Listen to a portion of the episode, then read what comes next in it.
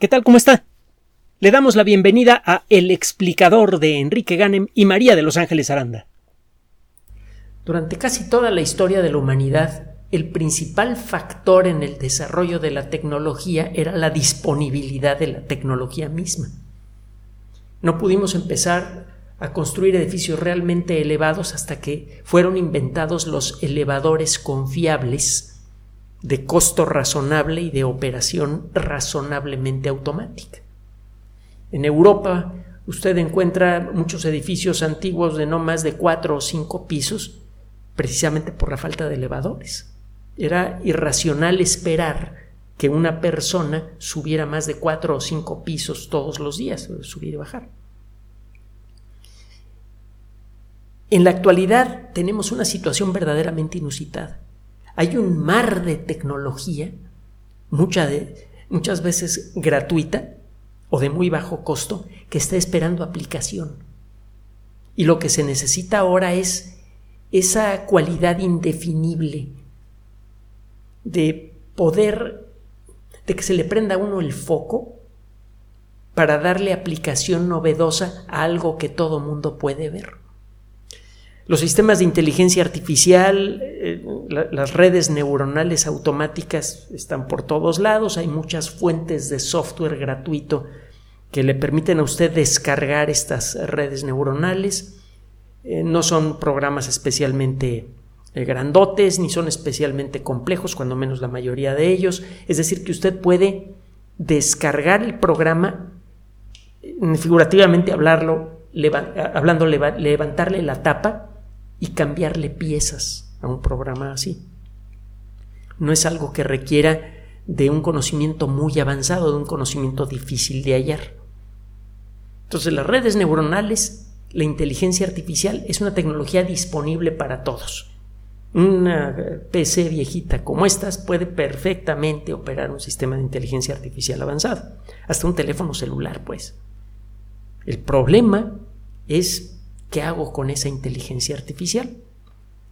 A las personas que buscan aplicación de esta tecnología les pasa un poco a los escritores cuando se sientan frente a una hoja de papel en blanco y entran en pánico porque no saben cuál es la primera letra que van a escribir. Cuando por fin viene la inspiración, el trabajo sale de manera fluida. Y eso es lo que está empezando a ocurrir en este caso con la inteligencia artificial. El título del programa es un tanto sugestivo. ¿Qué tienen que ver las granjas de pollos con, inteligencia artificial? Bueno, acaba de ser publicado un trabajito bien sabroso por investigadores de la Universidad de la ciudad de Hong Kong, el City University of Hong Kong. El trabajo fue publicado en una revista de prestigio, el Journal of the Royal Society. Es una revista que tiene varios llamémosle capítulos. Uno de ellos se llama Interface. Ahí aparece este trabajo. Estos investigadores, investigadores trabajando en una pollería, ¿sí? estos investigadores se pusieron a enfrentar un problema grave que hay en muchas eh, granjas de pollos y no solamente en China. La población del mundo sigue creciendo de manera escandalosa, ya es insostenible a largo plazo la, población actual.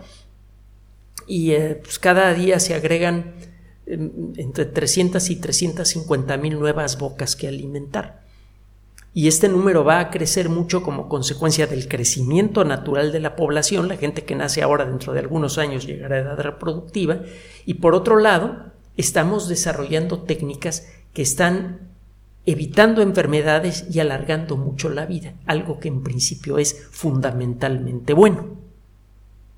Solo que, claro, no hay exceso que sea bueno. Pero bueno, el caso es que está creciendo la población y en la actualidad estamos topándonos con el problema de cómo garantizar la seguridad de alimento para toda la población.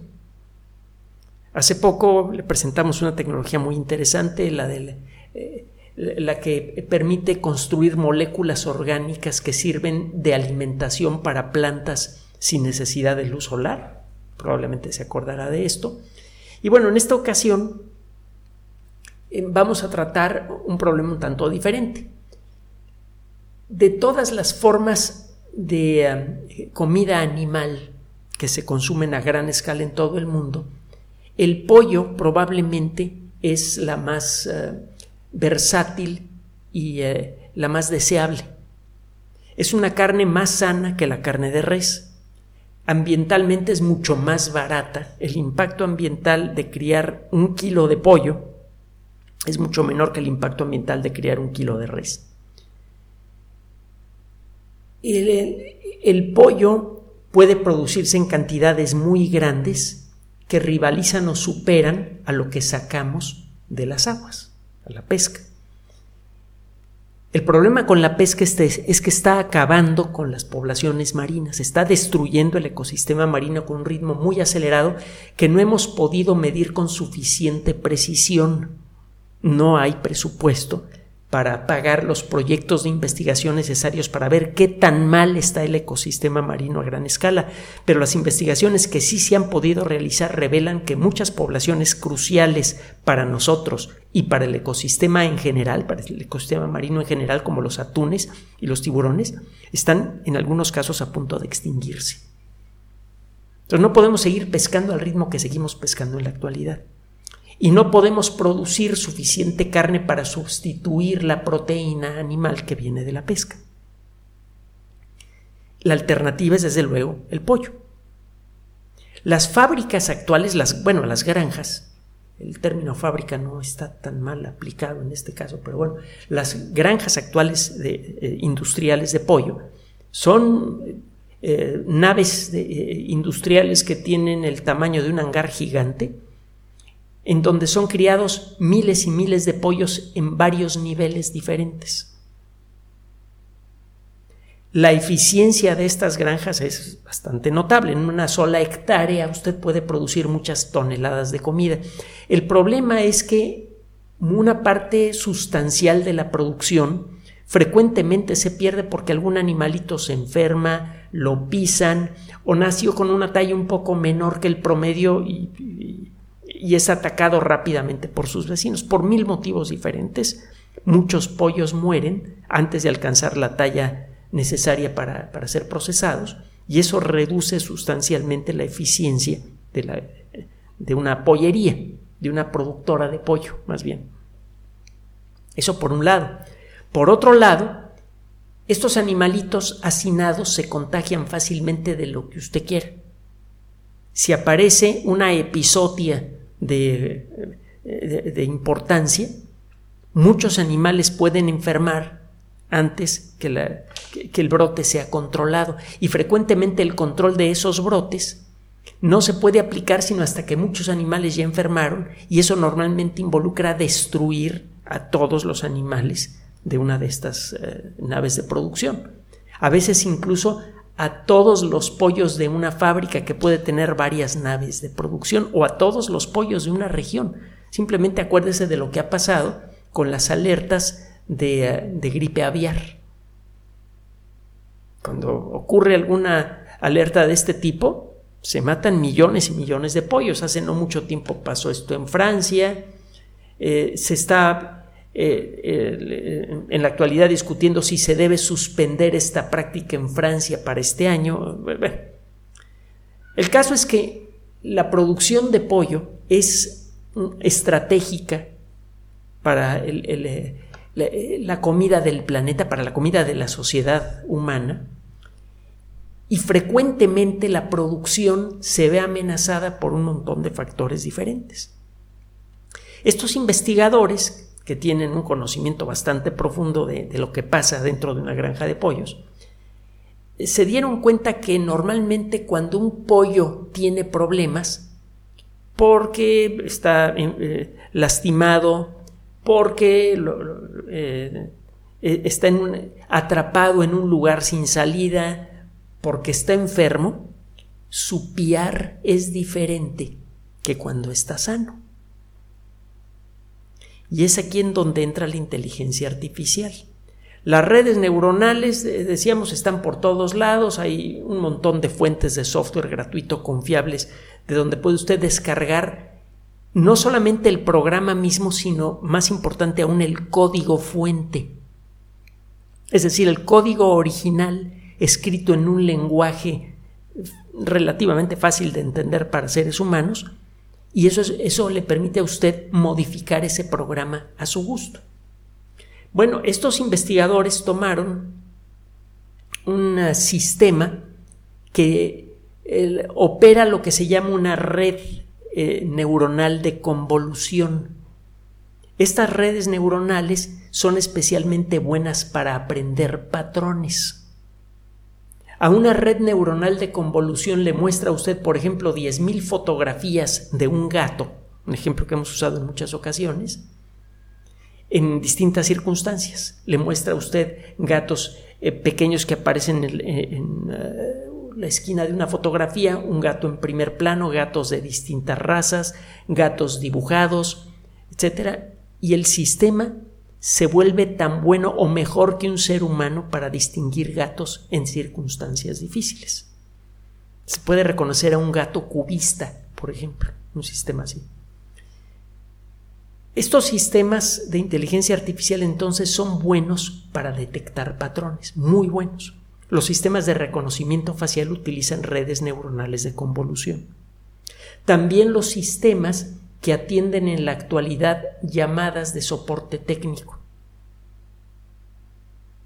Eh, estos sistemas son capaces de entender lo que se les dice y son capaces normalmente de encaminar la llamada de soporte a la persona que va a poder resolver el problema. Aunque en este último caso ha habido eh, algunos pleitos en Europa, porque hay algunos sistemas que le hacen pasar a usted por varias etapas, por varias preguntas, y la llamada de soporte técnico puede durar muchos minutos. Y entonces hay una ley ahora que limita el tiempo que deben durar estas llamadas de soporte técnico antes de que una persona tome la bocina y empiece a contestarle al, cliente que está llamando. Pero bueno, es otra historia.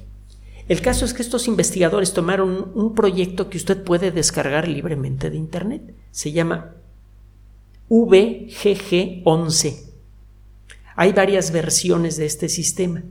Ellos descargaron lo que se llama la versión ligera. En inglés es Light-VGG11. Light es L-I-G-H-T, que en inglés significa ligero. El VGG11 ligero es un sistema que opera redes de convolución al que se le pueden entregar archivos de audio. Entonces a estos investigadores se les ocurrió grabar el sonido que hacen pollitos que tienen algún tipo de problema, el que sea, que si están enfermos, que si tienen frío, que si no han comido bien, que ta, ta, ta, ta, ta, ta lo que sea. Generaron un total de 3.363 grabaciones del piar de los pollitos cuando se sienten mal por el motivo que sea y les entregaron, se los entregaron a la red neuronal, le entregaron muchos ejemplos de cómo hace un pollito cuando se siente mal. Y luego le entregaron 1973 ejemplos del piar de pollitos que se sienten bien en circunstancias normales. Una vez hecho esto, estos investigadores se fueron a una granja de verdad con sus, sus tiliches no muy diferentes a los que estoy utilizando para hacer esta grabación, es decir, una PC con algo de software gratuito y un micrófono, que no, no es gratuito, pero bueno, el caso es que en, en el primer intento de aplicación del sistema, la máquina fue capaz de detectar en el mar de sonidos interminable y enloquecedor que es el interior de una, de, una granja de pollos, logró detectar el 97% de los pollitos que tenían algún problema. Esto le permitiría a los operadores de la granja enfrentar los problemas que tienen los pollitos rápidamente. Con esto impedirían que muchos pollitos mueran de manera innecesaria, algo que reduce la productividad general de la, de la granja, y además podrían detectar cuando un pollito tiene una enfermedad contagiosa. Eso permitiría rápidamente aislar a ese pollo y a los pollos cercanos para evitar que sea necesario destruir a toda la producción de pollos de la granja o de todas las granjas de alrededor, como ha sucedido hasta ahora. Entonces, esta aplicación eh, ingeniosa de software gratuito de pronto se está convirtiendo en un elemento importantísimo para una de las industrias más estratégicas del mundo moderno. Esto por sí mismo es desde luego poderosamente atractivo, pero tiene como toda la tecnología, como todo conocimiento, un aspecto oscuro, potencialmente oscuro. Verá usted, uno de los problemas graves que ya tenemos desde hace mucho tiempo y que mucha gente da por eh, descuenta como poco importante es el de la privacidad. Eh, hace no mucho alguna persona me contaba que eh, en, en su televisor estuvo buscando videos de cierto tipo y compró un teléfono nuevo que tenía el mismo sistema operativo Android que, tiene su, eh, su, televisor. Y cuando entró a la casa automáticamente su teléfono Android comenzó a sugerirle videos del mismo tipo. Esto inmediatamente hizo sentir mal a la persona, se sintió escuchada y con toda razón.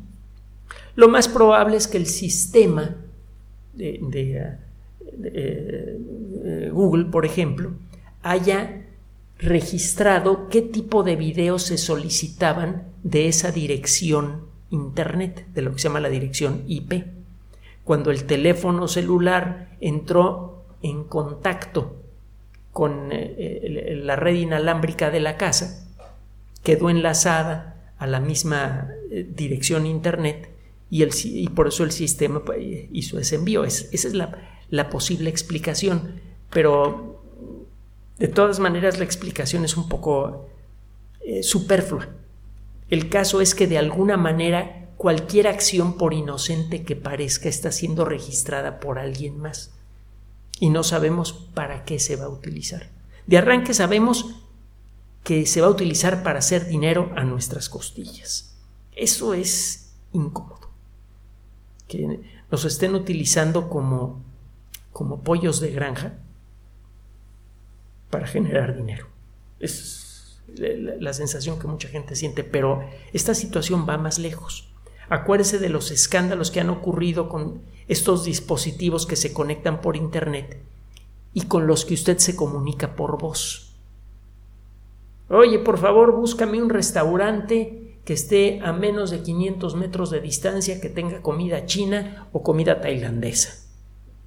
Y hazme una reservación y el sistema lo hace. Este tipo de dispositivos que realmente son maravillosos, parece que en muchos casos están, aunque supuestamente estén inactivos, están escuchando todo lo que pasa en la casa. Y esa información sirve para mejorar las redes neuronales que sirven para, para mejorar el servicio. Y al mismo tiempo se está averiguando mucho sobre la forma en la que, en la, que la gente habla, piensa y se comporta en su casa es una forma de violar la integridad de una familia. Hay alguien escuchando lo que usted está diciendo dentro de su propia casa. Eso por principio nunca debería de pasar. Entonces es un problema que ya tenemos y que está creciendo. Y que ya empieza a tener algunas consecuencias desagradables. Porque una vez que eh, esto empieza a ocurrir, usted se vuelve inmediatamente identificable y localizable.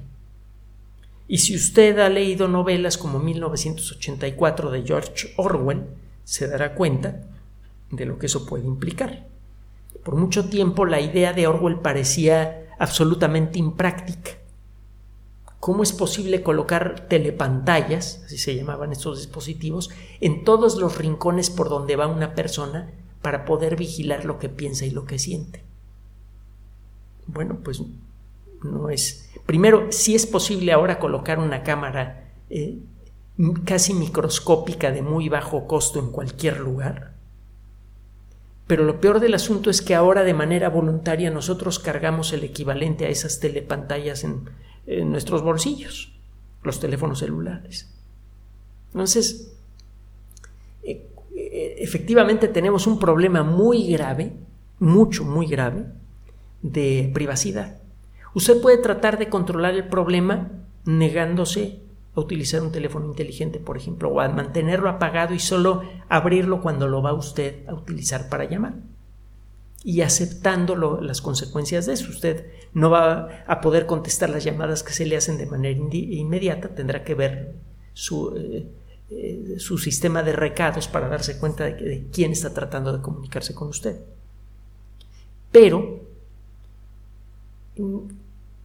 esta tecnología puede tener eh, la capacidad inclusive de brincarse esa situación.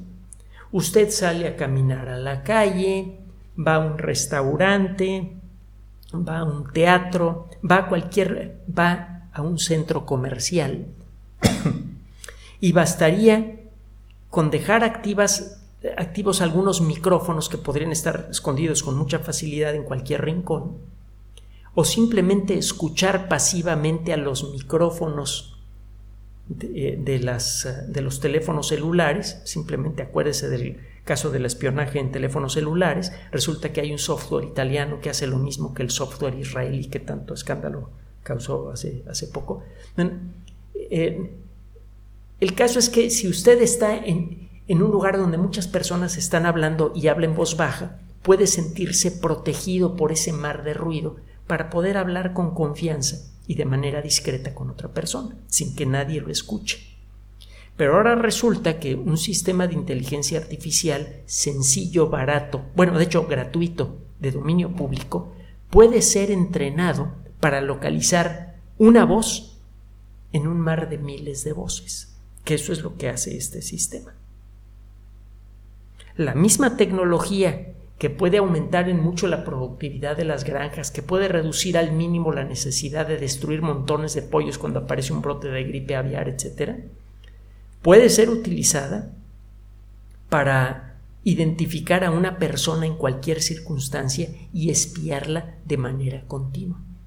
Y los sistemas electrónicos modernos son capaces de espiar no solamente a un individuo, sino a todo el que esté en, eh, en, el radio de alcance de sus sensores. En principio, cualquier persona que esté cerca de un teléfono celular o de un micrófono público podría ser identificada de manera individual, se podría escuchar lo que, está usted diciendo y entenderlo con perfecta precisión. Esto de arranque es incómodo y es potencialmente muy peligroso. Ya sabe, es la vieja historia que hemos contado aquí, que desafortunadamente es muy nueva. No existe desarrollo tecnológico que esté libre de problemas. Es un poco lo que sucede cuando crecemos. Cuando nos volvemos adultos, aceptamos las ventajas de ser adulto, como la libertad, la independencia, pero a cambio viene una serie de responsabilidades muy severas viene una cosa con la otra. El conocimiento es igual. Intelectualmente, colectivamente, la sociedad humana está empezando a ser adulta.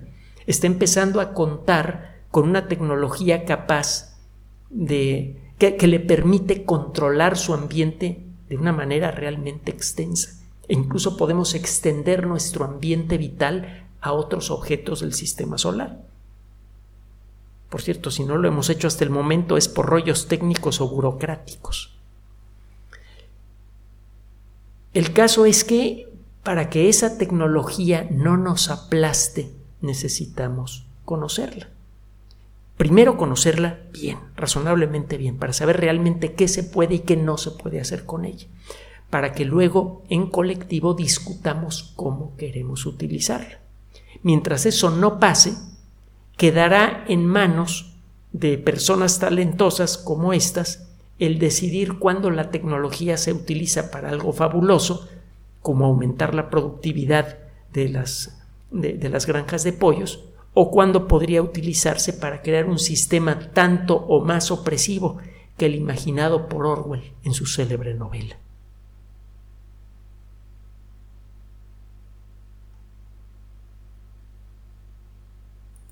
Gracias por su atención.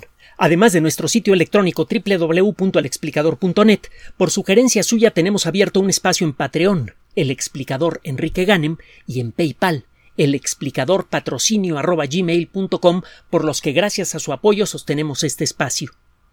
Puede usted descargar gratuitamente estos audios en formato MP3 en Spotify y en iTunes como El Explicador sitio oficial y en SoundCloud como El Explicador y con formato de video en YouTube en El Explicador sitio oficial.